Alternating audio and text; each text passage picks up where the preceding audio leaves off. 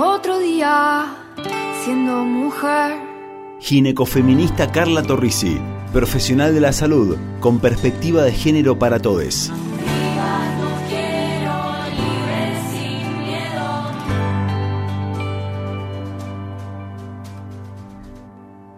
Desayuno con otra muerta más por la TV.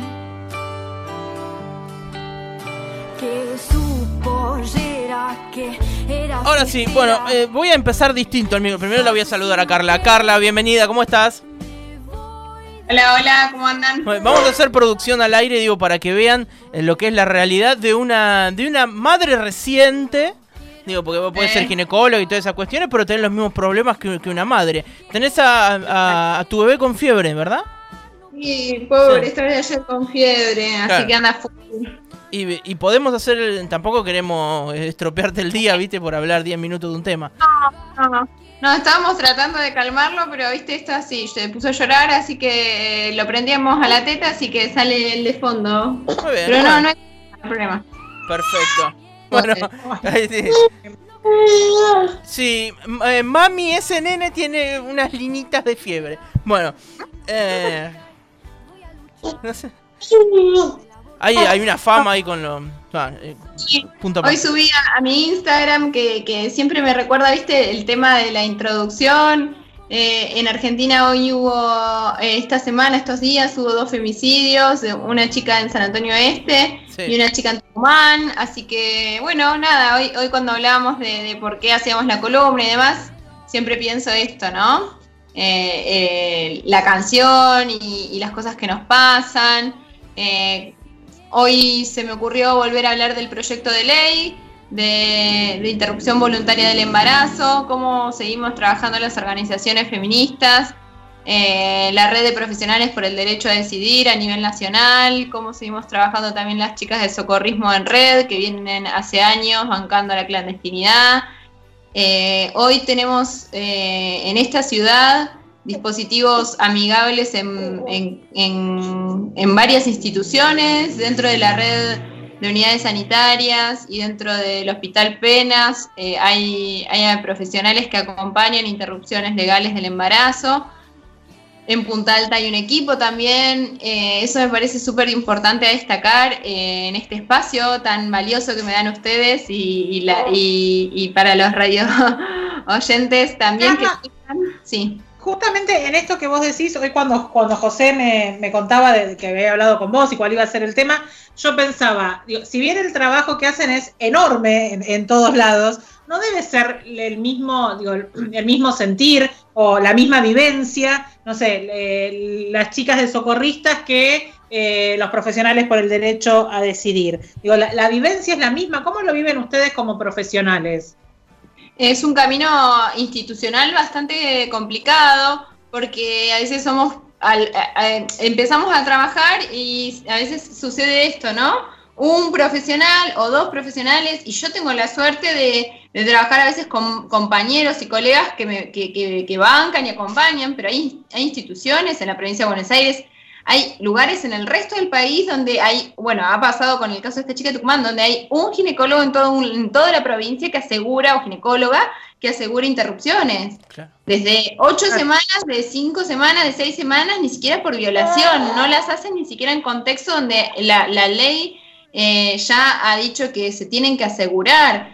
eh, niñas menores de edad, presas de, eh, o mujeres de todas las edades, cuerpos gestantes, que son presas de ciertos feudos. En, en- esto de, de la ley, por más que nosotros tengamos la ley, va a llevar mucho de construir. Hay un Sí, protocolo claro. nacional del Ministerio de Salud de la Nación que en diciembre de, de este año eh, fue, fue actualizado, eh, donde la verdad regula y deja bastante en claro muchas eh, cuestiones a tener en cuenta en cuanto a los objetores de, conciencia. Eh, un hospital público no puede ser objetor. eh, una, una provincia no puede tener todos los profesionales de la provincia objetores de conciencia. Es responsabilidad de las autoridades provinciales, municipales, asegurar las prestaciones. Entonces, hay muchas eh, cuestiones eh, políticas también a tener en cuenta después de que consigamos la ley para que haya una correcta implementación. Y en esta ciudad, por más que tengamos ley, eh, durante este, estos últimos dos años de debate seguimos viendo complicaciones por abortos hechos en la clandestinidad, mujeres que no acceden al sistema de salud por algún motivo, por algún miedo, por alguna presión. Eh, yo hace dos años atendí a una mujer eh, en el servicio del hospital, donde Lamentablemente me tocó ver las complicaciones más graves de un aborto hecho sin asesoramiento ni acompañamiento eh, profesional ni, de las socorristas. Entonces, eh, eso a mí me marcó mucho en cómo, cómo yo iba a llevar adelante mi práctica, eh, porque fue un evento que pensé que nunca iba a ver. Pensé que yo ya era de otra era, pero mis compañeros, que hace 15, 20 años ejerce la profesión, 30, 40, sabe que las mujeres se mueren de eh, abortos eh, realizados en la clandestinidad. Eh, o pierden el útero, o adolescentes que, que, terminan en terapia muy graves y muy complejas. Por suerte también esto es complicidad de todo un sistema que, que, hace abortos en la clandestinidad y ahí hay médicos, hay enfermeras, médicas, enfermeros, hay eh, toda una gente que vive y hace dinero por la clandestinidad porque los abortos van a seguir siendo los mismos. No, recuerdo, el, fin de semana estuve viendo, no, recuerdo de quién era la cuenta, creo que era de una periodista, no, no voy a recordarlo ahora, que, se viene dedicando hace un tiempo a poner eh, esto que vos, que vos relatabas recién, a poner en palabras y en testimonios reales lo que implica no tener todavía una ley que nos garantice eh, el aborto legal, seguro y gratuito. Digo, desde, desde escenas que, tremendas como la que relatabas vos recién, contadas por profesionales o por amigas o por vecinas de, esa mujer que, muere o queda muy complicada, hasta la, carga psicológica. Había una, el testimonio de una chica muy joven que decía, eh, entre mis amigas tenemos una vaquita hecho tipo ahorro que no se toca porque sabemos que esa plata es por si alguna necesita eh, abortar. O sea, es, es de una carga psicológica tremenda más, obviamente lo más extremo son aquellas que ponen el cuerpo eh, y terminan con, con, esta, con estas escenas que vos describías. Digo, pero que, una, que un grupo de amigas adolescentes tenga que estar pensando en tener un ahorro que no se toca por si necesitan eh, eh, pagar un aborto clandestino es tremendo. Eh, es, esto, es todo tremendo, es eh, a veces eh, saber que también llegamos tarde, que, los embarazos se atrasan porque no se consiguen ecografías, mujeres de la zona que consultan una vez y como quieren abortar les dan turno para dentro de 10 días con un profesional que las puede asesorar, ni siquiera les va a entregar la medicación, ni siquiera a veces le hacen la orden para hacerse una ecografía porque saben que esa mujer quiere interrumpir el embarazo. Hay gente que además de ser objetor de conciencia, obstaculiza las ILES. Y eso está mal. pone barreras, le pone peros, le violenta a las mujeres que se atreven a decir que no quieren continuar el embarazo, si en, el momento eh, de la consulta surgiese. Eh, hay todo un grupo también de, la, de ultracatólico que yo, yo las conozco, trabajan en, este, en, este, en esta ciudad, donde si saben que una mujer desea hacerse una interrupción, también le generan una coerción y las, las, acompañan durante toda la gestación y les dicen que debe su bebé en adopción y ta, ta, ta. Bueno, sigue funcionando ese tipo de, de organizaciones de parte de instituciones religiosas, tanto católicas como cristianas. Entonces, eh, yo quiero, poner en palabras cosas que yo sé, que yo conozco, que he visto, que lamentablemente nadie me contó. Eh, eh, porque ojalá en algún tiempo podamos no tener más mujeres muertas por abortos clandestinos, que podamos darle la libertad a las mujeres a decidir por su derecho a gestar o no, a maternar o no. me parece súper importante esto y ojalá se presente en el 2020, tengamos aunque sea el, debate, estamos ahí haciendo fuerza.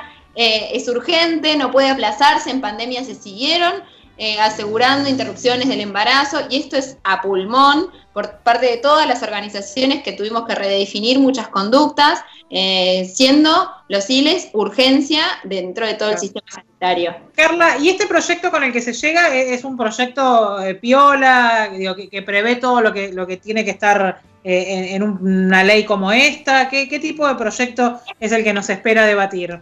Claro, es muy parecido al proyecto de la campaña, el último proyecto que presentó la campaña, que es un proyecto un poquito mejorado al último que se debatió en el 2018, sobre todo porque, por ejemplo, hay algunas eh, discriminaciones en el último proyecto a la etapa de las adolescentes, eh, a las niñas y adolescentes entre 13 y 16 años, el tema de la autonomía progresiva, también hay algunos puntos en cuanto a la objeción de conciencia. El último proyecto que presentó la campaña es muy bueno. Yo el proyecto de Alberto no lo pudimos leer, pero obviamente va a ser casi parecido a este y además está asesorado por Dora Barrancos, o sea, todavía no está público el, proyecto de ley que quiere mandar el Ejecutivo, pero sabemos que tiene asesoramiento obviamente de las históricas, de las que, de las que vienen laburando y militando esto hace muchos años. Así que...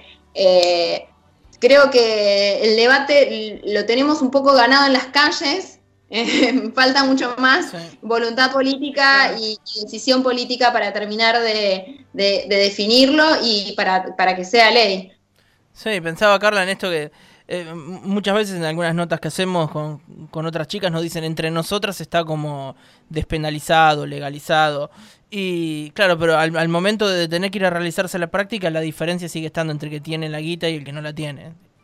Exactamente, y el que tiene la información y el que va con la o el profesional correcto y el que y, el que no tiene miedo a acercarse a una institución o ir a una consulta y decir yo quiero interrumpir este embarazo. Hay mucho en este tipo de, es tan complejo el tema porque está atravesado por tantos ejes eh, hay mucho de yo quiero finalizarlo, pero mi pareja me obliga a continuarlo. Eh, hay muchas situaciones de desigualdad de poder, donde muchas veces la familia también, madres, hermanas, tías, eh, no acompañan a la decisión de la gestante, o sí. Es complejo, es muy complejo. Entonces, no es solo esto, no es, o sea, esto es sí una ley para el aborto, pero también eh, como hablábamos con lo de eh, cuando empezó la columna de hoy, lo de Paoli y de Gabriela, hacen falta políticas de Estado, hace falta dinero, hacen falta recursos humanos, hacen falta recursos económicos eh, para, seguir asegurando esto. Vos que me decías, el problema que tiene plata, una caja para hacer un tratamiento de misoprostol de una interrupción de un embarazo ambulatorio sale más o menos 5 mil pesos. Si le sumás la ecografía, una antes de hacerte el aborto más una después, más o menos 7 lucas. No podés. Sí, sí, es prohibitivo directamente. Bueno, después son esas complicaciones que terminás viendo vos en el hospital, ¿no? Por suerte tenemos en Bahía Blanca, ahora tenemos eh, el Estado provincial asegura la, el, Estado provincial asegura eh, que no haya faltantes y a veces también de parte de, la municipalidad en las unidades sanitarias estamos haciendo mucha fuerza ahí los profesionales por tener disponible la medicación. Si nos quedamos sin, empezamos a ver de dónde podemos sacar, pero eh, hay producción nacional, por suerte, de, medicamentos, de misoprostol. Sí. Eh, Carla, vos que estás en, el hospital y además tenés contacto con todo lo que tiene que ver con, las unidades sanitarias, eh, ¿hay, ¿hay entrega por parte del Estado, municipal, provincial y demás, de de elementos para, la prevención de embarazos, digo, de anticonceptivas, de preservativos? ¿Se, está, ¿Están al alcance o, estamos mal también con esto? El, tema con la consulta de anticoncepción, o sea, por suerte tenemos implantes, nos pasa eso, a veces tenemos, ponemos demás, pero el recurso humano o el capital humano a veces siempre, es siempre el mismo para muchas prácticas. Entonces, eh, Obviamente, durante la pandemia, al principio estaba medio, la anticoncepción era como, bueno, esto es una, pero bueno, la pandemia sigue, ya hace casi ocho meses que estamos así, así que se están asegurando los dispositivos para que se sigan colocando implantes, se tienen que colocar DIUs en, las primer, en el primer nivel y a veces no hay instrumentos, a veces no hay, eh, o sea, hablo del primer nivel cuando hablo de las unidades sanitarias de la ciudad.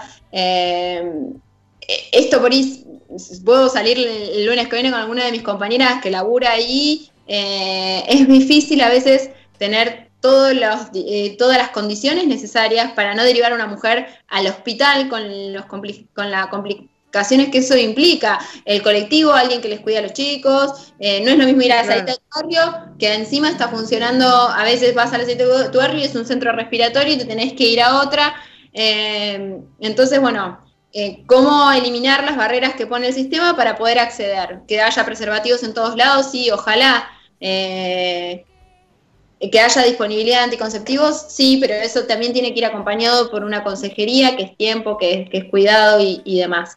Así que bueno, Anti- educación sexual para decidir, anticonceptivos para no abortar, aborto legal para no morir. Me parece una buena frase para.